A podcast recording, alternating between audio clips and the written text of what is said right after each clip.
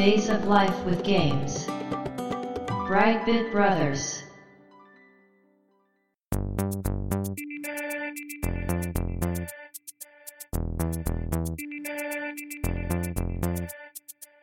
どうも、ワンピー川崎です。どうも、2P 長谷川です。この番組は、かつてゲーム少年だったワンピー川崎と 2P 長谷川の二人が、ゲームにまつわる様々な話題で古きを訪ねて新しきを知る番組です。はい。ということで、ブライトビットブラザーズステージ92です。ありがとうございます。今回も、うん。ときめきメモリアル2、2年目ということで2ね。年目ね。はい。まあもう、予定通り、うん。多分3回分になるんじゃないかなということでやってますけども。はい。前回ね、開発2作目が作られた経緯と、はい。追加された新要素うん。の話をね、としていったんですが、今回もですね、追加要素の話がまだまだありますので、はい。そちらの方していきたいと思うんですけども、長谷川さん的に前その話したじゃないですか、ときメモの。去年。去年ね。はいまあ今回2の話なんですけども、はい。この1と2って何かこうイメージって違いますかね？あの、どうしても、うん。キャラクターは1の方がうん。露出が多くて、なるほど。2のキャラは、うん。僕にとってはですよ、うんうん。影がすごい薄い。なるほど。それでも、うん。1年目で言ったように、うん。主人公とうん。髪が、量が多い垂れ目の子は、なんとなくわかるんですよ。うん。うん。でも3って、うん。影も形もわからない。うん。まあ、4は申し訳ないけど、出てたことも知らなかった。存在も知らないでしょ？はい。でもね、その認識はですね、非常に一般の人としては正しいです。あ、なるほど。はい。だから本当にニュートラルに見ている人にはそう見えて当然だと思います。うん、でも、はい2を最初見たときは、キャラですね。うん絵柄は垢抜けたなって思いました。それは、ね、知らない人が見ても思いますよね。うん、うん、うん。一作目ってちょっと良くも悪くもこうバタ臭いというか、そう、個性的というか、申し訳ないけど、ちょっと当時でも古く感じた。そうそう、あの結構コテコテなね、うん、うん。女の子の絵という感じだったんですけども、はい。にはね、前回でも話したみたいにそのアニメーターの方がね、はい参加されたということで、非常にスッキリしたアニメ調の絵になってね、はい。まああれで幅広く受け入れられることになった要因の一つだと思うんですけども。まあ、ということでね、今回も2作目の追加要素について話していきたいと思います。よろしくお願いします。よろしくお願いします。Days of Life with Games. Brightbit Brothers. 1年前の時にも結構時間使ってうん。話したんですが、EVS について、あー、EVS。はい。はい。エモーショナルボイスシステムというね、はい。女の子たちが自分の名前を呼んでくれるという画期的なシステムですね。はい。でまあ、詳細はですね、1年前に話しているので省略します。はい。今回話すのはですね、この EVS にまつわる、まあ、ちょっと不満とか問題点が実はあったという話をしたいんですけども、うん。これね、以前話した時はネガティブなことなんで話さなかったんですけども、うん。うん。これ、長谷川さんにもね、驚かれてましたけども、この EVS の最初に名前を呼んでくれるキャラが3人しかいないと。うん。で、他の女の子に呼んでもらおうと思ったら別売りのディスクを買わなければいけないとうん。言いましたけども、うん。やはりね、ここが問題で、うん。これ実は発売当初にアナウンスされてなかったんですね。ああ、おそらく今の時代これやってしまうと SNS で大変なことにそうですね。なると思われるんですが、まあ当時でもうん。やはりかなり批判があったみたいでですね。だって、買った時はね、全員の声が聞けると思ってそうです買うわけですからね。当然です。はい。うん。なので、まあ EVS を売りにもしていましたから、うんうん。これ。は確かに批判されても仕方がないと思います。はい。でちなみにね、この EVS を使うためにはですね、EVS 専用のデータをメモリーカードにセーブする必要があるんですが、うん。1枚のね、メモリーカードってブロック数で言うと15ブロックなんですけど、はい。これをもうほとんど使ってしまうために、うん。EVS 専用にメモリーカードが1枚必要になる。うんうん。ということで、ゲームデータセーブ用に1枚、EVS 用に1枚というメモリーカードが2枚必要になるとああ、いうこともあってですね。まあいろいろユーザーに対しての負担が結構大きいといそうですね。う問題もあったんですけども、うん。その他にもですね、これ EVS っていうシステムを作るのにすごく苦労されてるという話を1年前したんですけど、はい。これね、2って開発に4年かかってるそうなんですよね。うーん。で、その4年かかったうちの1年以上が EVS にかかってるとうん。言われてます。すごい大変。まあ、なのでその内部的にもユーザー的にもかなりこういろいろ問題があったシステムらしいんですが、はい。まあそれでもね、この女の子が名前を呼んでくれるというこのことにこれだけね、うん。情熱を傾けてそうですよね。作ってしかも実装したというのは、うん。本当にこう今ではやっぱ考えられないぐらいすごいことだなとうん。思います。そしてですね、はい。今作ではプレイヤーの女の子の呼び名を変えられるようになったんです。呼び名、あだ名みたいなもの？そうです。前作ではね、はい女の子によって呼び名が固定されてたんです。はい、はい。まあ例えば藤崎しおりならしおりって呼び捨てにしてたんですよ。うん、うん。それがなんと今作では名前の呼び方を変えられます。それ、任意で変えれるんですか？そうです。パラメーターの結果とかではなく？そうです。うーん。ただゲーム開始当初はうん。基本的に名字プラスさん付けでしか呼べません。うん、うん、うん、うん。これ仲良くないからですね。当然。はいで、仮にね、これ、まあ任意で変えれるんで、無理に呼び方変えることもできるんですよ。うん。ただ、それをすると、怒られて好感度が下がります。ああ、当然ながら。自然。自然でしょ？うん。ただ、仲良くなれば、うん。あだ名で呼んだり、うん下の名前を呼び捨てにすることもできるようになります。うーん。で、これがね、うん。ちょっとしたことなんですけど、うん女の子とのその距離が縮まっていることをより深く実感できるようになる、いいシステムなんですね。そうですね。はい。大事なとこです、そうなんで。す。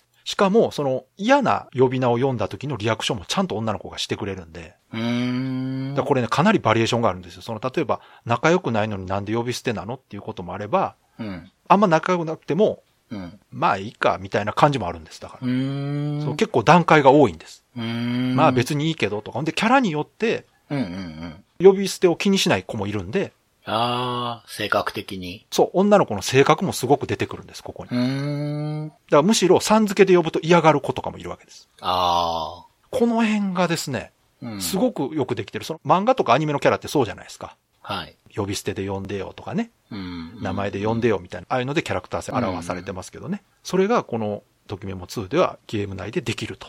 そうですよね。自分でできるってことですね。そうなんです。うん。で、まあ、私はやったことないんですが、テクニックとして、本命以外の女の子にわざと嫌がる呼び方にして好感度下げるっていう技があるらしくて。なるほど。これでまあ爆弾をその、勝手に好きになられて、うん、うん。爆弾発生するのを防ぐという遊び方もあるそうです。なるほど。ちなみに、はい。こういうシステムって、はい他のギャルゲーでも結構当たり前にあるもんなんですか？この後。ないです。珍しいんですか？だって大変ですもん。まあ大変でしょうね。だ 大変だけど、はい。なんかこう、すごくやりがいがあるというか、こう、結果がプレイヤーの方がですよ。はい。結果として嬉しいじゃないですか、それは。嬉しいですよ。でも、うんこれって、その、そこまで労力かけるシステムじゃないんです、これ。うーん。じゃあ、もう、めちゃくちゃ作り込んでるってことですね。これちなみにね、呼び方自体だけで、うん。6、7パターンぐらいあるんちゃうかな。へだから、さんとかくんとかちゃんとか、あと呼び捨てとかあだ名とかですから、ー。うんうん。これね、他では、まあないですね。確かにないな。少なくとも私が遊んだギャルゲーの中にはないです。向こうのはい。呼び方って変わってくるんですか？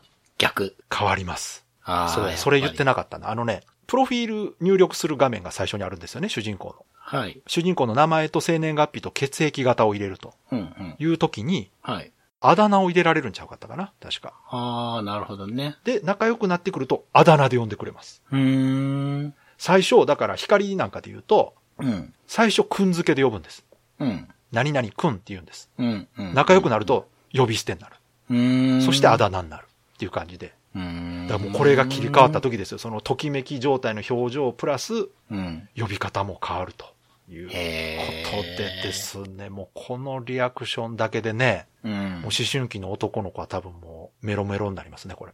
なるほど。はい。いい大人がメロメロになりますから。そうか。なんか、今んとこね、はい。2年目もまだ序盤だと思うんですけど、はいめちゃくちゃ進化してますね。めちゃくちゃ進化してます。ね はいこれ、1のファンって、はい。2をあんまし認めないとこがあるって言ってたじゃないですか。はいはいおこんなよくできてるのにそうなっちゃうんですね。あの、キャラクターデザインが本当に大きいみたい、やっぱり。じゃあ、1のキャラで2のシステムに乗せ替えたのとか出たらめちゃくちゃ喜んだんでしょうね。ああ、そうですね。。それはもう普通に売れるでしょうね。やればよかったのにね。うんまあでもねうんゲーム内容とボリューム考えると、はい。これ、まあ言ったみたいに4年かかってると。そうか、そうか。そうか。そうですね。はい。確かにね。まあなのでね、はい。本当に細かいところではあるんですが、その、うんベースを前作と同じとはいえね、うんうんうん。本当に色々なところがパワーアップしててですね。しかもそのパワーアップしてるところが的確にゲームの魅力につながってると。しかもこう、細かくて、はい。こう手抜きがちなところ、手抜きって言ったら失礼か。まあそういうところをすごいパワーアップさせてる手感じがします、を抜くというかです。ね、普通に考えると、費用対効果考えたらやらない やら、やらない。そうです。うん。でも割に合わないですもんね。そ。こをやることで良くなると。うん。このゲームがより楽しくなるという信念のもとに多分やってるんで。うん。しかも間違ってないですからね。うんうんうん。で、この他にもですね、その見えないところにもいろんなものが強化されてまして、はい。このキャラクターの思考ロジックというのが非常に強化されてます。うんうん。これどういうことかというと、まあ、NPC のシーケンスですね。うん。女の子たちがいろいろなこう性格とか交流を持っているんですが、それがより強く演出されてるんですね。うん。前作に比べて女の子のキャラクター同士のつながりが強調されて、はい。人間関係も細かく設定されてるんです。うんうん。この子とこの子は仲いいとか。うんうん。さらにプレイヤーの行動によって各キャラクターの関係性が変化するようにもなってる。うーん。だから、、プレイヤーがある女の子と仲良くなると、うん。その仲良くなった女の子と仲良かった子がちょっと疎遠になるとかね。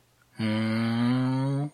プレイヤーキャラクターは基本的にその週何をするかをコマンドで決めて実行してパラメータを上げるという風にゲームが進んでいくじゃないですか。はい。今回女の子たちもコマンドを毎週選んでいるという設定になってるんです。うーん。内部的に。うん。パラメーター持っててね。うん。で、キャラクターごとにその選ぶコマンドの傾向が違ってて、うん。そのキャラクターの性格や思考に沿ったコマンドを選ぶことが多くなってると。だからうん。文系が好きな子は文系のパラメータを実行することが多いし、運動が好きな子は運動を実行してると。内部的に。に。はいはいはいはい。そしてですね、こういう仕様になってることによって、うん。プレイヤーと仲良くなった女の子は、うんプレイヤーと同じコマンドを選びやすくなる。とう。いう風にもなっていて、うん。これによって女の子の進路をある程度コントロールすることもできるようになっている。なるほど。だから主人公が勉強頑張って成績上がるじゃないですか。はい、はい。すると、主人公のことを好きな女の子は自分も頑張って勉強するわけです。なるほど。するとエンディングで進路が変わる。同じ大学に行けるると。これね、見えないですけど、と。うん。ちゃんと遊んでれば実感できるんです。すごい。そのテストの成績、中間テストとかのね、うん。順位が発表されるんですけど、そこで女の子の順位も上がってくるんです。へえ。これも非常にね、やっぱりキャラクターが生きてるという感じになってまして。え、はい。じゃあ、はいもともと頭のいい子がいるとするじゃないですか。はいはいその子といっぱい遊び歩ってたら、その子って順位下がるんですか？下がるんじゃないですかね、多少。へえ。あんま試したことないけど。大大体あの、頭いい子を狙うときは自分も勉強してるから。そうかそうか、んそうですよね。そうそうんうん。う。そうなるんですよ。へえ。これすごいでしょすごいななんか、何人いるんでしたっけ、キャラ？今回13人います。13人って、はい。同時に存在してるんですよね。えっとですね。まず、フラグを立てて女の子が出現している状態にならないと、うん。いないことになってます。なるほど。その、は最大13人いる時ってあるんですか？うーんとですね、これ厳密に言うと、隠しキャラ3体入れて13なので、なるほど、なるほど。メインは10人。うん、うん、で、最大10人出てることあるかな？うん。一応応はいすごいな。大変だな。いや、大変です。ただうん、やっぱり、シミュレーションゲームというのはここなんですね、やっぱ。そうですね。ここなんですう。ん、うん、うん。ただのフラグ立てではなく、このパラメータを管理するというところが、このときメモが他のギャルゲーとは全く違うところなんです。そうなんですよ。これ、去年も言ったかもしれないですけど、はいはいその周りでね、ときメモをやってる人って、うんうんみんなときメモだけ別格扱いするんですよ、あ、もうそりゃそうですよね。う。うんん。他のギャルゲーとは違うってはい言うんですけど、はい。やっぱそこまでの作り込みあってなんですね。見た目ね、うん。違いやっぱわかんないんですよ。シューティングと一緒で。そうっす。やらない そう僕からしたら、でしょ？まあ、ただ、うんなんかこう、思想みたいな存在とそうですねは思ってますけどはいね。。ただ、そのパイオニアだとは思いつつも、うん。ゲームシステム自体そんなものだとやっぱ認識してる人って少ないんですよ。そうそう。どっちかっていうとこうテキスト読んで選択肢を選ぶとお話が進むみたいなね。そうそうそうそうそうそう。でしょ？で、実際、そういうゲームの方が多いんですよ。ギャルゲーと言われるものは。うん。ときメモはそれじゃないんですよね。うん。中身はもう完全にシミュレーションゲームなので。そうですね。うん。そしてですね、この女の子の進路、ある程度コントロールできると言いましたけども、はい。この女の子の進路っていうのが、エンディングの後のスタッフロールでわかるんです。なるほど。これはクリアした女の子以外の登場した女の子すべての進路が一応出てきます。うーん。例えば、大学に進学しているなら、うん。成績が良かったら一流大学。うん。そこそこなら二流大学というふうに出てきます。うん。うん。で、スポーツが得意だったらう、んスポーツ選手になってたり、うん。うん。まあ中にはちょっと消息不明という悲しい状態になる女の子もいます。な、ええはいこれ特殊なんですけど。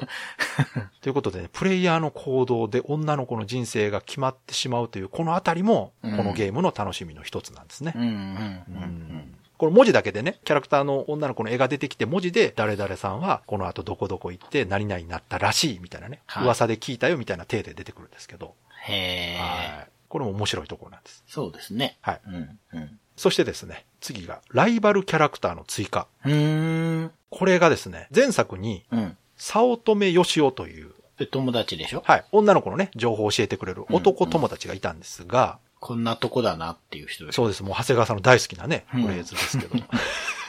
今作でもですね、プレイヤーの友達となる男性キャラが登場します。はい。しかも二人。あ、二人増えた。はい。榊匠というキャラと、うん。ほかり純一郎という二人のキャラクターが出てきます。ほかり。はあ。で、この前作ではね、男友達ってうん、ただの情報屋だったんですけども、そうですね。今作ではなんとプレイヤーと同じように女の子たちを好きになって、最終的に恋人になったり振られたりするようになってます。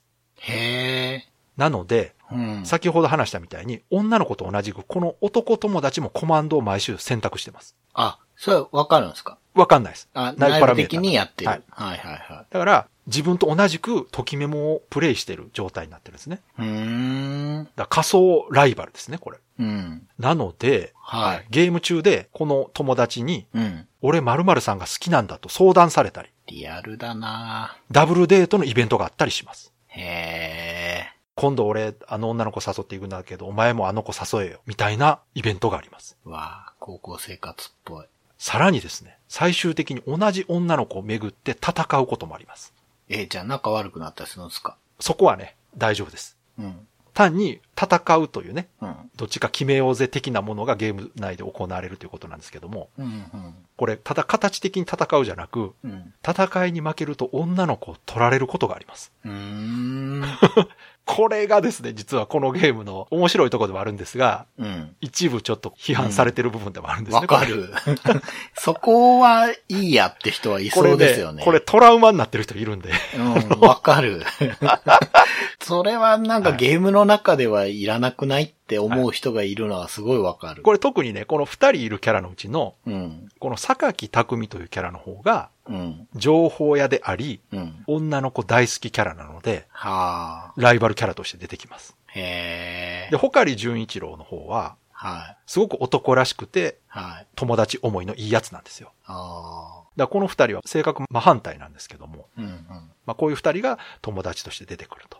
その二人は、はい。エンディングの後にはい。どうなったかってわかるんですあ、かわかりますね。ははい。い。よかった。はい。そしてね、この他にも、天候の変化というのが追加されました。ああ、はいねはいはい。これ前話しましたね。はいはい。これも前回ね、ちょっと触れただけなんですが、うん。今回もうちょっと詳しく説明しますと、はい。1日ごとに天気が変化して、うん。晴れ、曇り、雨、雪の4つからランダムに変化するようになりました。うーん。ちなみに前作では1種類しかないです。ずっと晴れ？はい。あまあイベントでね、雪降ったりはしますけど。あ。うん。で、これランダムに変化するんで、前回デートした同じ日が晴れてたのに雨だったりすることもあります。おー、当然ねなるほどね。はい。すると、屋外だった場合は中止になったりします。うん。うん。うん。もうこれランダムなんで、うん。もし貴重ならば、ロードし直してやり直すという こともあります。なるほど。はいそれ、季節によって、はい。やっぱ6月ぐらいは雨が多いとか、そういうのはあるんですか？あります。ああ、さすが。だから雪は当然冬にしか降らないです、ね。そうですよね。はいうんうん。これによってですね、まあ天気の変化に合わせて背景やヒロインの服装が変化するので、うん。よりデートのバリエーションが豊かになったと。うんうん。この容量が増えた要因の一つがこれですね。そうか、そうか、そうか。はなるほど。い。で、雨が降ればちゃんと女の子は傘を差すんですけども、うん。これキャラ的に傘を差さないキャラというのもいてですね。外人か。キャラクターを引き立てる演出としてもちゃんと活かされてるんですね。はい。これ面白いんですよ。それ、傘さすって、はい当然絵を描き下ろしてるんですよね。当然です。そうですよね。3D の時代じゃないもん。そうです。しかも、服装のパターンごとに傘を持っているということですね。大変だ。わかるでしょ 大変。はい。それは4年かかるよ。でしょこれね、遊んでると全然普通のことなんですよ。自然なんで。いや、EVA でしたっけ？何でしたっけ？EVS ね。はい。そっちがサウンドがすごいはい。頑張ってたとしたら、はい。やっぱりこう、グラフィックも負けてらんないからい。や、グラフィックはこれね、でも、やりがいあると思いますよ。そうです、ね。やれ。ばやっただけね、そうそうそう直。接ゲームに影響出ますから。確かに、確かに。めちゃくちゃ見ますからね。はい。まあ、ここだけ取り上げても、うん。ときメモが他のギャルゲーとは全く次元が違うというのが分かってもらえると思うんですけど。やっぱここまでやってるのはもうない。まあ、ないですね。だって、やる意味がないです。だから、まあそうか。これによるメリットって本当に見た目変わるだけなんで。まあでもユーザーはみんな嬉しいでしょ。いや、嬉しいというか、やっぱリアリティが違いますよ。うん。雨が降ってるから傘を差しているだけのことなんですけど、うん。生きてますよね、やっぱりね。そうですよね。うん。うん。そして、刺さない子がいるというのが、すごくやっぱキャラクターとしても印象深いんです。これちゃんと理由があったりするんで。うん。はい。だからそういうことを気にしない女の子とかね。うん。うん。まあ、ただね、ちょっとこう難しいところもあって、はい。システム的にこの晴れと曇りは事実上同じ扱いなので、うん女の子の天気に関するコメントとかを話すことがあるんですが、まあそれに変化があんまなかったりはするんですよ。うん。まあこれもしょうがないですよ。そこまでやったらもうさらにまた増えますから。だし、まあ現実世界でも晴れと曇りじゃあんまり行動変わんないですからね。うん。まあただほら、今日は天気が良くて良かったね、みたいなセリフがあったりするとね、うんうんうんうん。曇ってる場合には違うセリフが欲しくなるじゃないですか。確かに。まあただまあそこまではちょっとと。うん。はい。で、雨や雪の時は、さっき言ったみたいに一部デートスポットが利用不可になってしまうと。うん。デートが中止になってしまう。これね、プレイヤーからしたらすごくリスク高いんですよ。しかもランダムなんでしょ？そうです。それは困る。はい。で、例えばね、これがうん。雨が降った時に、うん。このデメリットを打ち消すような、雨の時だけのイベントとかいうのがあれば、ああ、なるほどね。うん雨が降るメリットもあるんですけど、うん。さすがにそれが存在しないんですね。あ結果、まあこの天候変化というのがマイナス要素にしかなってないんです。イベントに関しては。あ、なるほど。まあこの開発側にとってもね、結構な労力かかる上にデータ量も増えるということで、うん。私はね、素晴らしいことだと思うんですが、うん。この仕様が実装されたのは、この2と次回作の3だけでしたね。うーん。だから4にはこの天候変化はなかったと。じゃあ4はずっと晴れ。はい。でもなるほどね天候変化がなくなっても全然気になりませんでした。はい。なんかもう一歩進んだら面白そうですけどね。そうですね。そうです。うんただ、それをやるとどんどんデータ量が増えていくだけなんで。そうねそうなんです。うん。難しいとこですね、ここはね。うんうんはい。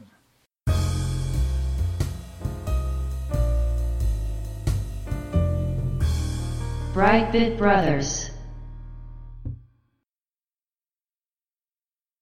そしてですね、デートに関しての追加要素としてですね、はい。待ち合わせ場所の変更っていうのがありまして、うん。これ前作ではですね、デートの待ち合わせ場所っていうのが、うん。基本的に現地集合だったんですよ。ところが、それが今作ではですね、うん。うん。一旦どこかで待ち合わせてからデートの目的地へ向かうという風になりました。うん。で、これどういうことかというと、例えば、前作では海や山でデートしようってなった時に、はい。直接海や山で待ち合わせします。エクストリームデートです。うん。これがやっぱ一部ではおかしいと言われてたんですけども。まあね、味気ないですね。そうそう。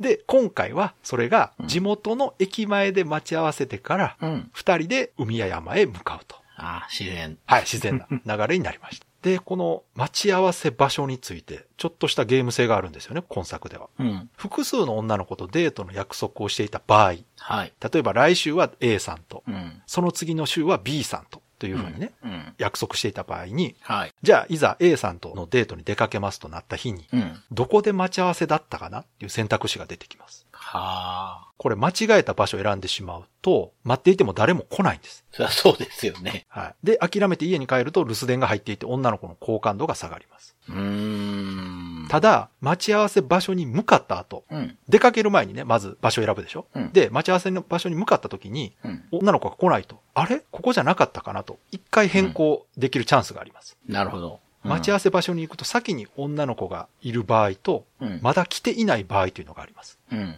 で、さっき言った場所を変えるということができるのは、この女の子が来ていない場合なんですね。うん。うん。うん。だから女の子が来ていない場合は場所を間違えたかなということで改めて場所を選び直すことができるんですけども、はい。まあそれなら安心じゃないかと思うじゃないですか。はい。ただですね、これ、女の子がさらに待ち合わせに遅れている可能性があるんです。あー、フェイントみたいにはないっ。ちゃうんですねこの選択肢が出たからといって、間違った場所に来ているとは限らないんです。うーんその場所が正しい場合もあるんです。うんうんだからその場合は、そのまま松を選ばないとうん。うん。失敗になる。で、これはですね、まあ単純な話、うん。まあメモしておけば、はい。こんなことは簡単に防げますし、うん。ちゃんと覚えておけばいいだけなんですけど、これがですね、毎週ごとに約束してるぐらいならまだいいんですが、うん。ゴールデンウィークの連休とか、はいはい。週の間に祝日が入ってる場合、うん。1週間に2、3回デートが続く場合に、うん。さてどの子とどこで待ち合わせしたかなとうん。なる時に結構間違えたりします。そうか。これもう、遊ぶときにはい。カレンダー持ってないと。いいですね。それはね、いいロールプレイだと思います。スケジュール帳とか持ってね。そうそう、書いてね。い。楽しいですよ、それ。すごい楽しめると思います。売ったらいいのに、粉ミルクで。うわぁそれ当時出てたら買ってるなね。はい。売ってたかもなもしかしたら。いや、わかんないですけど。わかんないですけど。もう、それこそ、響きの高校の生徒手帳、あカレンそれはダ生徒手帳あったかもな、でも。ー。うんはい。でですね、実はこの待ち合わせ場所がはい。現地集合から変わったという仕様がですね、他のイベントにも影響を及ぼしてくるようになりまして、うんうんこれね、前作ではうんデートの時に不良に絡まれて、うん。うんうん。ロープレイ的な戦闘ミニゲームが発生するっていうイベントがあったんですね。へえ。これがあの、いわゆる不良戦なんですけど、はい。で、そのイベントのね、発生条件が、前作では同じ場所で3回デートをするというのが発生条件だったんです。うん。それが今作では、同じ待ち合わせ場所を3回選ぶことがん。発生条件になったんですね。うん。これ、随分違うんですよ。そうなんですか？例えば、うん。一作目でね、10箇所だった待ち合わせ場所が、うん。駅前に行ってからそこで分岐するようになるっていうことで、10箇所が5箇所になったとするじゃないですか。はい。なその10箇所から3回選ぶのと5箇所から3回選ぶのでは、同じ場所を選ぶ確率が高くなるんじゃないですか。うんうん。で、前作は3回デートをするだったんです。うん。だからデートを3回実行したらっていうのがフラグだったんですけど、うん。今回はデートの約束で同じ場所を3回選ぶなんです。うん。だからデートが成立しようがしまいが、うんうん3回そのデートの待ち合わせ場所を選ぶということで、デートを実行するよりも。頻度が高いわけです。そうですよね。はい。うん。その上、待ち合わせ場所が減ったことによって、うん。この不良戦っていうのが発生頻度が上がってしまったと。へえ。でですね、このときメモシリーズにおいて不良イベントっていうのは、はい。デートイベントがキャンセルされてしまうんですよ。ああ、まあそうですよね。うん。これだから、プレイヤーとしてはデートイベントが見たいわけです。うん。だから避けたいんですよ。うん。なので、あんまり好まれないと。しかもですね、今作ではうん、この不良との戦闘に負けると、うん。パラメータの体調がガバッと減ってしまうんです。へえ。前作はそんな減らなかったんですけど、はそういうデメリットまであるんで、あ。うん。この不良イベントを発生させないようにするというために待ち合わせ場所をなるべくばらつくようにすると。そうすると、間違えやすくなるんじゃないそうですね。はい、そう、そういうこともあります。弊害もあります。はい。でもこの不良イベント自体はね、私はすごい楽しいイベントで、はい。ミニゲームなんですけど、はい。ロープレ風のバトル画面って言ったじゃないですか。うん。これね、3D 画面になるんです、これ。はあ。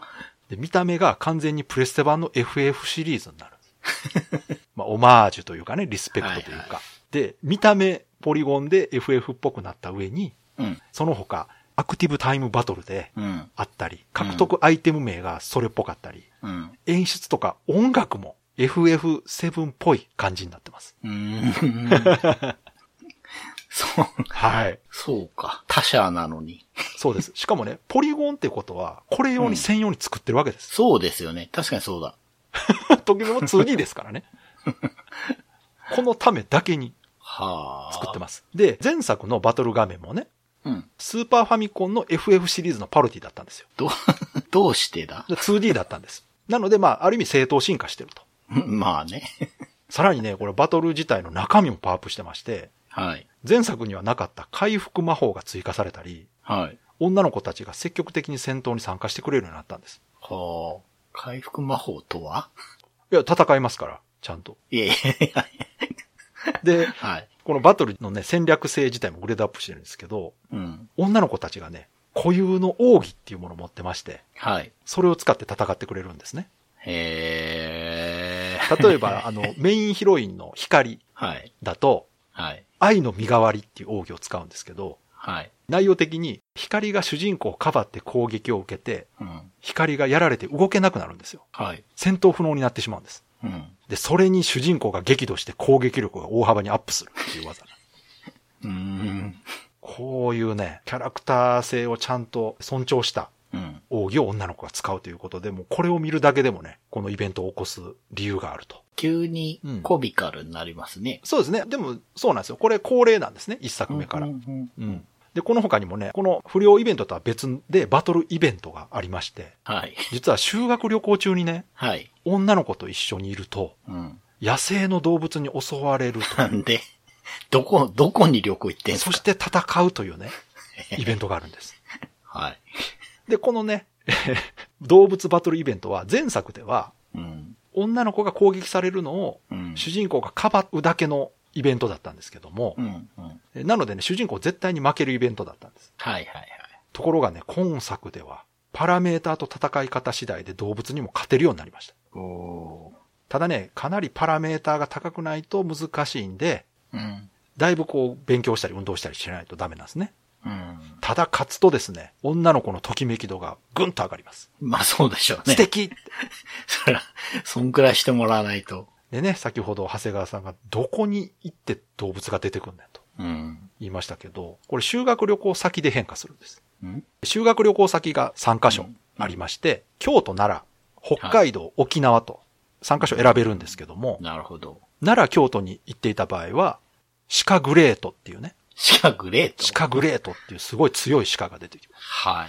で、北海道だと、キラーヒグマっていう ヒグマが出て。いやいや、ヒグマなだけでやばいですから。で、沖縄だとハブロードっていうハブが。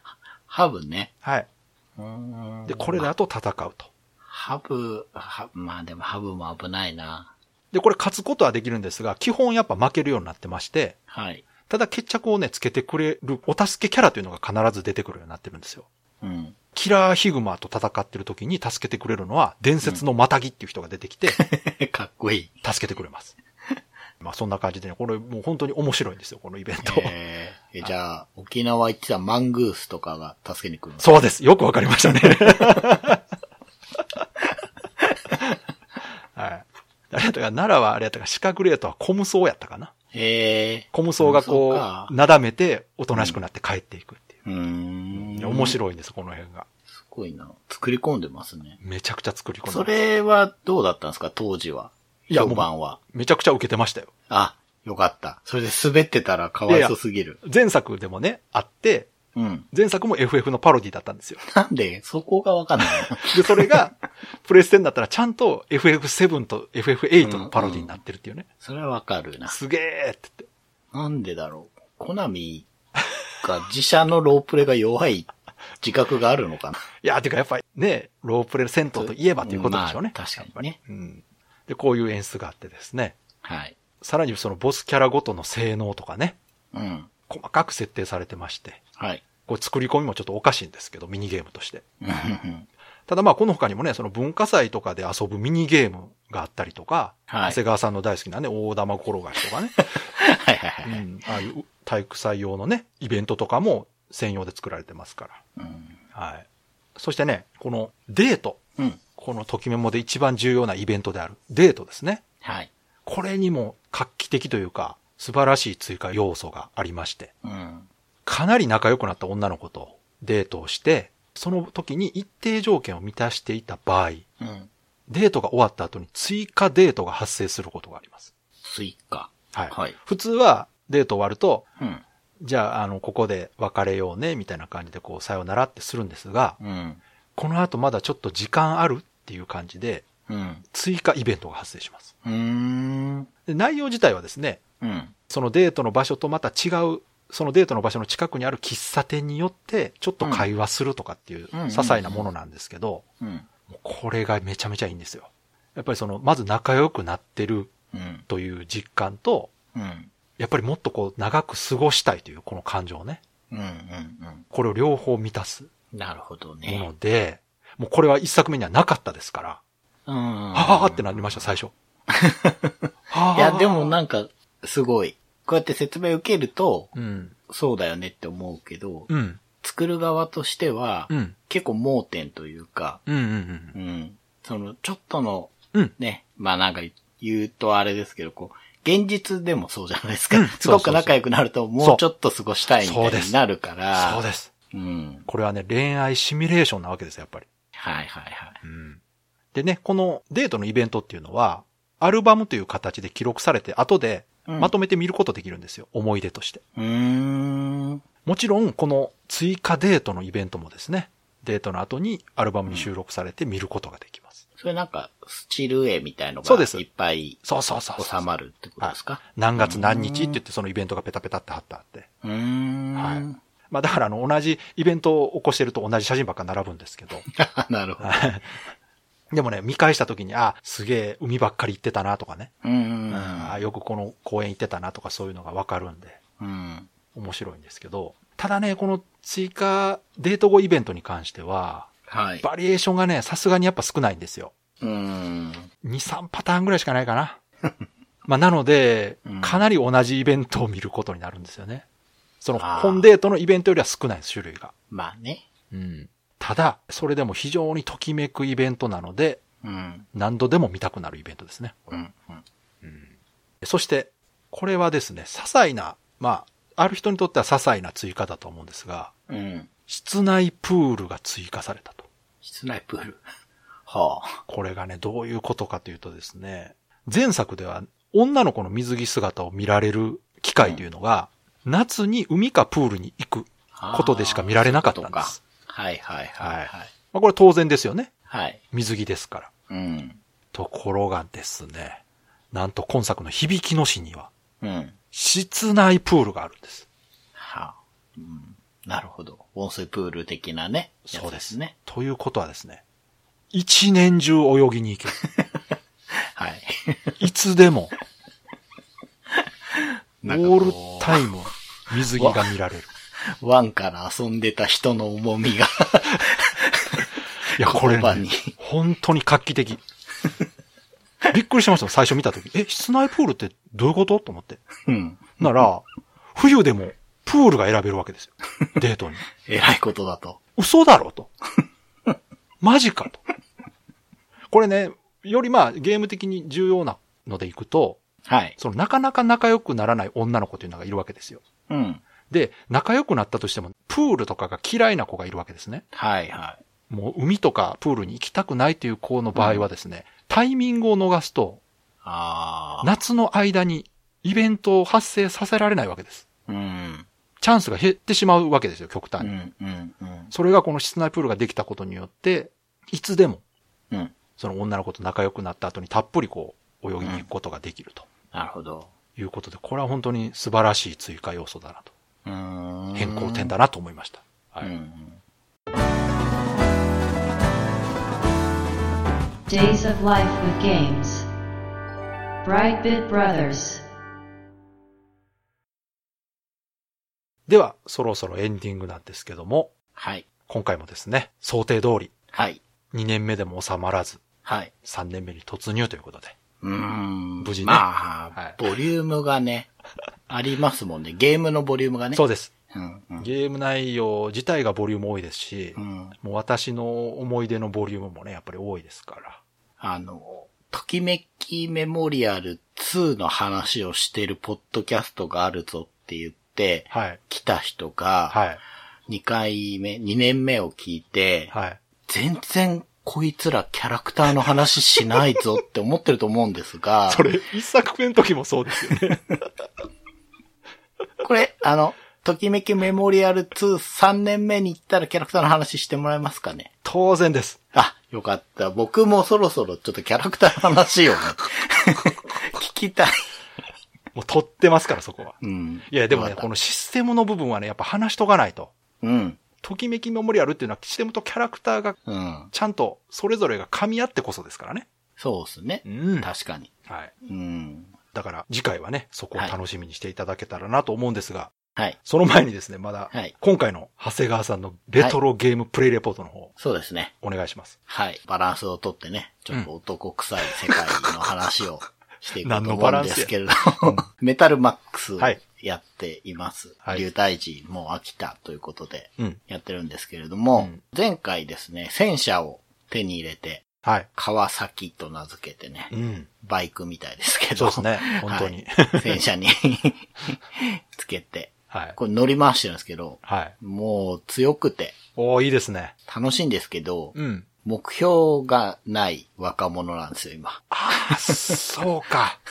何したらいいのかなもともとがね、だって家飛び出したみたいな感じですもんね。そうですよ。うん。ハンターになるって言ってね。うんうんもうだって、戦車の一台も見つけてこいって言うんですよ、父うん。はい親は。はいはいお。見つけたじゃないですか。そうそう、だから、うん終わりといえば終わりで、親父見せつけに行ったったらいいんですよ。あ、行きました。行ってか、うんあのー、選択肢の中に、親にお小遣いあげるっていうのあるから、何それ どういうことやねん。なんじゃそれ。うんまだそんな年ちゃうやろ、親に小遣いやる。そうそうそう。あでもね、実際、戦車手に入れた後に、うん。なんかね、エンディング見る方法があるっぽいんですよ。マジで？さすがすごいな。うん。じゃあ最短なんや、それが。そはう。でも最短もそれで面白い1時間でゲーム終わりまいや。めちゃくちゃ面白い。いや、うん増田さんらしいっすね。うん。どうやってそうなるのかちょっと僕はわからないんで、まだ遊んでるんですけどそれもわからないし、うん。目的もないってことで、とりあえずね、うん。賞金首っていうのがこの世界って。なるほど。だそうそうそうハンターですもんね、だってね。もう本当おっしゃる通り。ハンターなんだから、賞金首倒してたら、なんか話が転がるかなと思って、サルモネラ一家っていうのがうん。いますよって言って、張り紙みたいのが。ああ、なんか悪い奴らがいるんですね。うんうんうん。で、これをまあ探して、撃破はもうしちゃったんですけど、変わってるのがうん、ボスでございって感じで、うんドット絵のキャラがどっかにドンといるんではなくうん、一定エリアでエンカウントするんですよ。えーちなみにエンカウントはシンボルエンカウントあ違います、違います。ランダムエンカウントなんですけど、はいサルモネラ一家の場合は、うん北の洞窟にいるってなってて、うんうんうんその北の洞窟をうろうろしてたら、なるほど急に入ってきたんですよ。じゃあどっかに見えてるんじゃなくて、そうそうこの洞窟のどっかにいると。そう。うーん。だから、ここら辺に出るぞみたいなところを、うろついて出会って倒すしかない。なるほどってことで、まあ、一応それを倒したんですけど、はいで、まあ、それ以外でも、戦車というか結構うろうろしてたんですよ。うんで、なんか関所があったから、はいなんかそこ行ったら、うんうん。何のためなのかわかんないけど、結構難なく通れるんですよ。人がいるんで、ゲートが確かあるんですけど、はい。あ通っていいよ、みたいな感じで、ざるだなと思って。軽いな。うん。そうそうそう。わかんないですけど、サルモネラ一家だったのか、うん。なんか他のフラグがあったのか、多分どっかでやってたみたいで、スルッと通れて、うん。で、その先もいっぱい探索して、うん。もう、なんせフリーシナリオだから、結構どこまでも行けちゃうんですよ、なるほど。なんかね、ネギって名前のうん。畑がいっぱいある、まあ、ちっちゃい町とか、うん。あと森の中に隠れ里みたいのがあったりとか、ほうほうあと海辺に補給所っつったかなとか、まあ、建物いくつか見つけて、うん。ただ、なんかやっぱ目的は見つかんないし、うんうん武器屋とかないとこもあるから、うん。多分ここら辺って通過点なんだろうなと思って、で、うん。まあ、うろうろうろうろしてたら、大きい町があって、うん。ポプレオプレっていう、ちょっとこのゲーム全体的に響きがなんか変わってるんですけど、まあ、その大きい町にうん。行ったらですね、ここがかなり栄えてて、はあ、はこんなんあるんだって思ったのが、うん。戦車をレンタルできたりするんですけど、なるほど。借りたことはまだないんですけど、そういう施設とか、あとね、戦車の改造ができるドックみたいなところとうんうんうんうんか、そういうのがあって、で、ああ、なんかでっかい街だな、じゃあここ拠点にして、まあ、とりあえずレベル上げして、街の人にいろいろ聞いてたら、目的も見つかるだろうと思って、うろうろしてて、はい。話聞いてるうちに、仲間が加わりました。え、どういうこと？あのね、ミッキーっていう名前なんですけど、うん。これ勝手に名前がついてたんですよ。う。ん確か。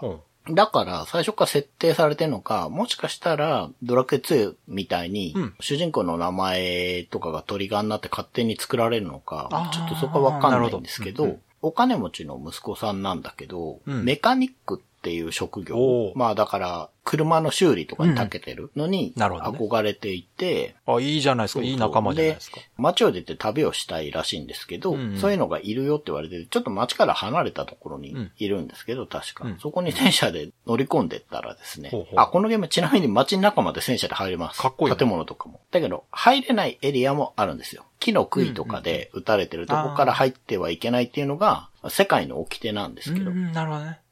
で、まあ行けるとこまで入ってったら、うん。うん。その知らないキャラがパーって走ってくるんですよね。ほうほうほその戦車君のかいみたいなこと言って、う。うん。なんか、ちょっと乗せてくれみたいなこと言って、うん。パーッとこっちの戦車乗ってわーって乗り回して、うん。で、まあ一緒に連れてってくれみたいな話になるから、うんはいって言ったら、もうすんなり仲間になって。ええあ、こんなんでいいんだと思って、うん。仲間が増えて、意外とあっさりしてますね。あっさり、すんごいあっさり。うんただ、うん。自分の方がレベル上がっちゃってるから、ミッキー強くないんで、うんでしょうねもとりあえず、うん。川崎にはうん。ミッキーを乗せるということで、ああ、そういうことか。はい、とりあえずそうしてます。そっか。で、長谷川さんも戦車もう一台ないと乗れないってことううん。そうなんですよ。だからもう一台戦車欲しいなーっていうことで、うんだからレンタルがあるのかなとはなるほどね思ったんですけど。買うこともできるんですかね？うーん、売ってるとこは今んとこないんですけど、ただそうこうしてて分かったのが、うん。ハンターオフィスっていう建物があるんですけど、はいこの壁に賞金首のポスターとか貼ってあるんですよ。うん。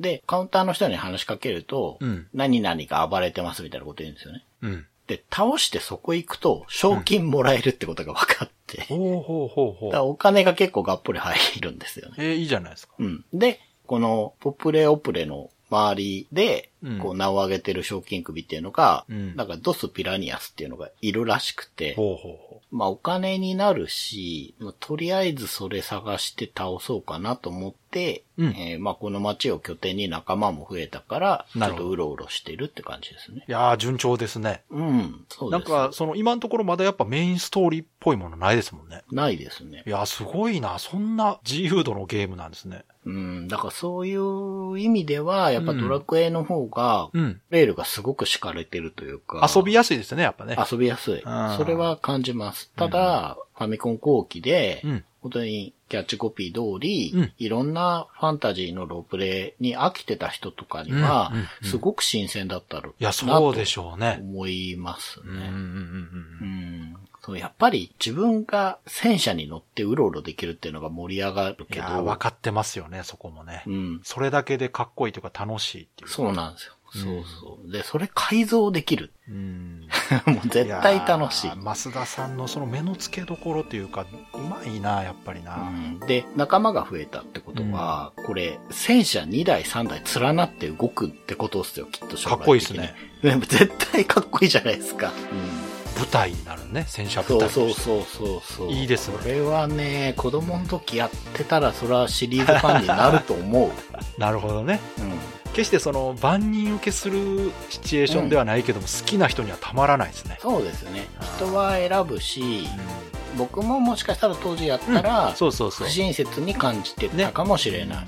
その、フリーシナリオシステムほど。。やっぱり何していいかわからないっちゃそうだから。確かにね。うんはい。ですね。まえあ、で、あと、このゲームいいなって今思ってるのは、うんエンカウント率があんまし高くないんですよ。ー、ああ、ゆるいんや。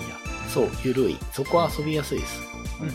で、レベルが、もう上がりやすいです、割と。ううんん。あじゃあ序盤はやっぱかなり親切に作られてるんですねね。はいまあ、何もね、わからん世界でうろうろしないといけないわけですから、やっぱりそこが厳しかったらね、そうなんちょっとですよ。辛いからう。ん。これでね、3歩歩くたびに敵が出るだったら投げ出す人いっぱいいると思うんですよ、ね、ちょっと辛いですけど、そこら辺もやっぱちゃんと考えられてるんですね。はい。いやーでも楽しみですね。これからどう物語が動いていくのかというね、ところはいが楽しみですけど。では、いつもの告知をお願いします。はい。ブライトビットブラザーズでは番組に対するご意見ご感想、あなたのゲームの思い出や、ゲームにまつわるエピソードなどお便りお待ちしています。ホームページ右側のメールフォームや番組のツイッターアカウントへの DM などでお送りください。ツイートの場合は、ハッシュタグ BB ブロス。PB がアルファベットでブロスがカタカナをつけていただけると見つけやすくて助かります。よかったら番組ツイッターアカウントフォローしてください。よろしくお願いします。よろしくお願いします。ということで、今回はときめきメモリアル2、2年目でした。はい。次回はいよいようん。キャラクターの話をいやーよろしくお願いします。と思います。はい。はい。まあ、長谷川さんもね、楽しみにしてくれてるんで、まあいいんですけど、ね、うん。リスナーの皆さんもうん。ついてきていただけたらと思います。はい。もうこのときメモシリーズに関しては、私非常にはい。不安な気持ちでやってますそうっすか。まあ、まあ話してる分にはね、楽しいんですけども、はいはい。果たして聞いてる方が楽しんでるのかな？大丈夫。去年も、だって、好評でしたよ。そうなんですかね。川崎さんの前のメリカンすごいっつって。ね、なんか、そういうふうに認識していただけるとね、はいこちらも話しやすい。はい。よでは、引き続き3年目もよろしくお願いします。ろしくお願いします。では、今回も最後まで聞いていただいてありがとうございました。ありがとうございました。